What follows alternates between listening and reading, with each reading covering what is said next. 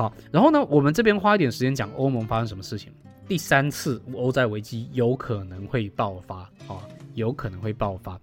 快速跟各位讲一下这个后面的始末是什么哈？呃，首先我们要知道欧盟他们是一个，就是跟其他的经济体不一样，他们是一个联盟哈。那既然是联盟的话呢，里面就肯定会有不同的国家。那这些国家呢，有体质好的哦，那也有体质不好的。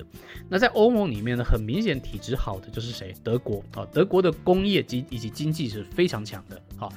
然后呢，比较差的有哪些？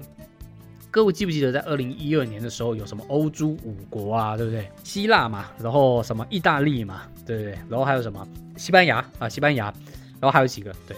然后呢，这些是在欧盟里面比较拖后腿的一堆小朋友们。然后呢，这些小朋友们呢也特别不争气。一般来讲哈。国家会发行国家的公债嘛，对不对？发行它的公债呢，其实就是让这个让投资人们可以把这个钱呢投资到国家身上。我们如果说按照这样子的逻辑的话，那其实应该我们就可以推论出来哈，就是。像是体质比较好的国家，例如说德国，诶，德国，那它既然体质那么好，那它的债券它发行出来的话，那一定很多人想买，那很多人想买的话，那价格就变高啦，变高的话，所以德国的公债值利率相对来讲就会比较低，哈。但是呢，我们来换另外一个地方思考，假设是今天是意大利，意大利的这个体质非常不好，那非常不好的话呢，那请问是不是就很少人想要买它的这个公债？那买它的人少，所以说它的这个价格嘿怎么样？哎，就比较低啊，比较低。那所以说，那它这样的话，持利率就会比较高，好，比较高，好。所以这是一个公债一个这个原理，跟各位说一下。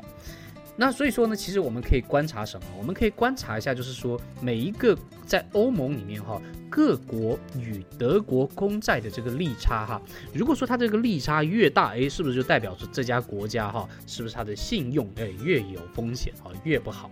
所以各位可以看一下哈，左上角这个图就是欧洲各国哈与德国的这个利差，呃，我们可以着重的观察的是哪一位同学呢？我们可以观察的是这一个。啊，意大利跟德国哈是蛮有具有代表性的，你可以观察一下意大利。呃，讲完前面那么多铺垫，那所以说到底欧债危机这次欧债危机三点零会怎么爆发嘞？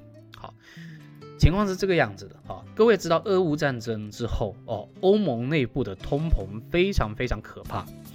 来自于两个原因，第一个是俄国会把它的这个天然气以及石油掐住哦，不让它再进口给欧盟，所以欧盟的这个能源的供给就变少了。那既然供给变少了，价格就会往上走，这是第一个因素。另外第二个因素是在跟乌克兰打仗之后，有大量的乌克兰难民逃到这个欧盟国家去，那会让欧盟国家呢，诶，它一下子本来只有一百万张口要养，现在变两百万张口要养了。啊，那一下子需求又上升，供给又下降，所以说一定会拉升通膨，好，拉升通膨。那为了克制通膨，来，我们从美国的那个经验里面，我们得到一个结论是，如果说你要克制通膨的话，最管用的一招是什么？升息嘛，对不对？啊，美国已经示范在前面了，所以它其实有很大的升息压力。但是呢，哎。一升息之后，哎，问题就来了。那如果说这个完全没有风险的利率那么高，哎，那我有必要去留那些有风险的国家的公债吗？哦，答案是没有的。好，所以说呢，也就很多的这个哎体质比较不好的国家的公债啊就被大幅的抛售。然后所以说这样子一卖的话，哎，是不是就可以看到？他们跟德国这种体质好的国家的利差，哈，诶，就越来越大了。各位看一下，是不是越来越大了啊？是不是越来越大？尤其，尤其你看一下这个这个意大利跟德国，在短期内突然飙升到非常高的一个 level 啊。好，所以说这个就是最近在演的一个事情。那但是呢，各位想，诶，不是二零一二年也发生过这个欧债危机吗？那当时怎么解决的？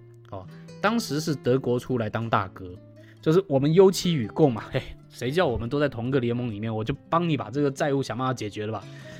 但是，哎，这一次他还有办法吗？哎，答案是很难的，因为德国现在也在经济衰退了。各位看一下右边这个是德国现在的这个他们国家的这个订单，在这两个月开始急剧的往下降，急剧的往下降，现在已经到负值了。德国自己也很累啊，他自己现在也很累啊。他这段时间能够 hold 住自己已经不错了，他还有心情管意大利会不会破产？不知道啊，答案是不知道。好，所以说这是极有可能发生的欧债危机哦，极有可能发生的欧债危机。我认为发生欧债危机的可能性可能还还不小哦，可能还不小。这个事情现在市场上才。